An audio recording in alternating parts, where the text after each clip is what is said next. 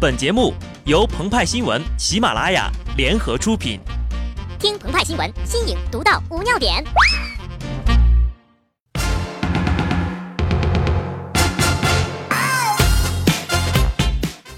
本文章转自澎湃新闻《澎湃联播。大家好，我是机智的小布，各位听众，收假快乐哟！春节期间的红包大战延续到了上班。南方地区不少企业在重新开工的当天，向员工派发红包，象征大吉大利、生意兴隆。这种风俗啊，称之为是开工立誓。比如著名的企鹅工厂，大年初八呀，后内马身穿一袭红装，亲手给员工发红包。排队抢红包的队伍，则从三十九楼排到了一楼的大广场啊，连起来可以绕赤道好几圈呢。有听众表示疑惑呀，为什么他们还要现场排队呢？提倡电子红包的不就是这群人吗？哎，人家企鹅的微信是给公众用的吗？不好意思，用来干私活儿，可能担心被投诉公车私用吧。头可断，血可流，开工红包不能丢啊！如果不发红包，就没有心情工作。不工作就要失业，失业影响社会稳定，社会不稳定就阻碍民族团结，甚至影响世界各国人民的友好相处啊！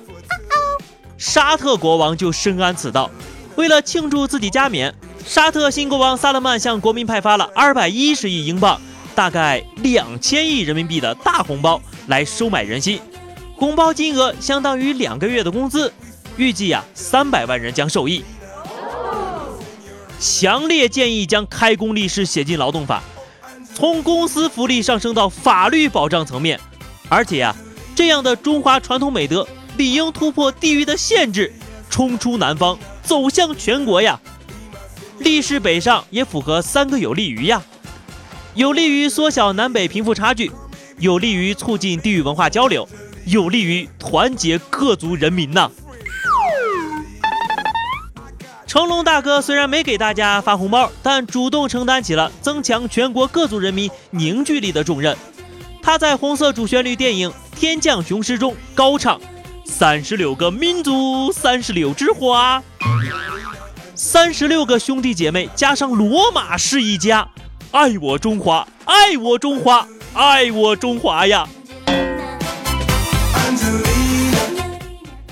天降雄狮》讲述的是一个汉朝基层公务员带领各族人民在罗马友人帮助下一起搬砖御敌的故事。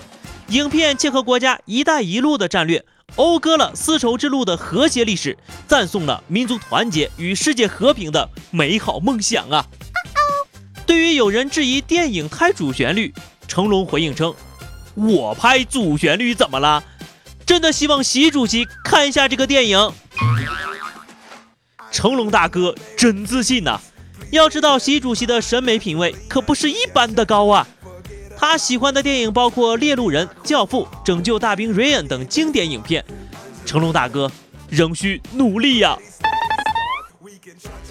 天降雄狮还应该推广到“一带一路”涉及的几十个国家，以此宣扬中国一贯的和平发展与互利互赢的外交政策。“一带一路”是中国梦与世界梦的交汇桥梁。中国人民欢迎周边国家搭上中国高速发展的列车。用习主席的话就是：“独行快，众行远。”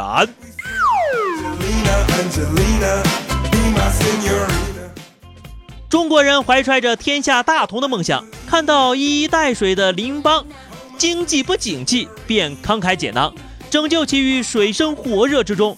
当安倍经济学三支箭生锈的时候，我们悄悄送上了第四支箭。中国游客在抗战神剧一再上演手撕鬼子的剧情之后，中国游客在抗战中再下一城，干净彻底的打败了日本的马桶盖。中国游客春节期间在日本疯狂抢购马桶盖，导致当地马桶盖几乎断货。日本一个餐馆的老板称，要是没有中国人，日本的旅游业就无法生存。日本的马桶盖有抗菌、可冲洗和坐圈瞬间加热等功能，不少人感叹：“也曾抵日骂汉奸，只缘没到马桶前呐。”中国人民在发挥国际人道主义精神拯救邻邦的同时，也给了中国制造业一记凶狠的耳光。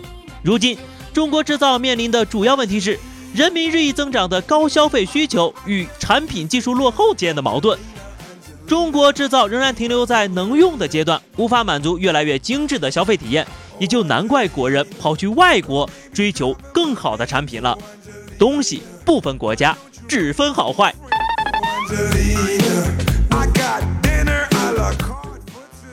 正当中华民族与世界各国携手发展的关键时刻，昨天却因为一件裙子导致了内部分裂。请看截图，这件裙子到底是蓝黑还是白金的？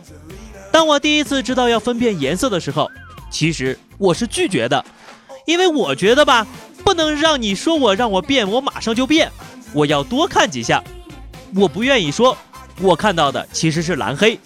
朋友跟我讲。拍完之后加特技才会是蓝黑，结果连看好几遍，别人都说是白金，我整个人就短短短。是拍照的特效，是裙子的特技，到底是蓝黑还是白金？短短短。果壳发文解释了产生分歧的原因。当你看见这张照片时，你的大脑正在根据日光矫正这种色差，所以。如果人们认为光源是蓝色，从而忽视蓝色的部分，则他们看到的是白色和金色；而如果他们忽视金色的部分，则他们看到的是蓝色和黑色。最终啊，白金党和蓝黑党放下隔阂，达成了共识，一致认为这件裙子很丑。于是大家又能愉快的一起玩耍了，这就是义结金兰的典故啊。到底是哪个颜色，其实并无所谓，最重要的是求同存异，各美其美，美人之美，美美与共，天下大同。好的，那么以上就是本期节目的全部内容，更多新鲜资讯，敬请关注喜马拉雅澎湃新闻。下期节目我们再见吧，拜拜。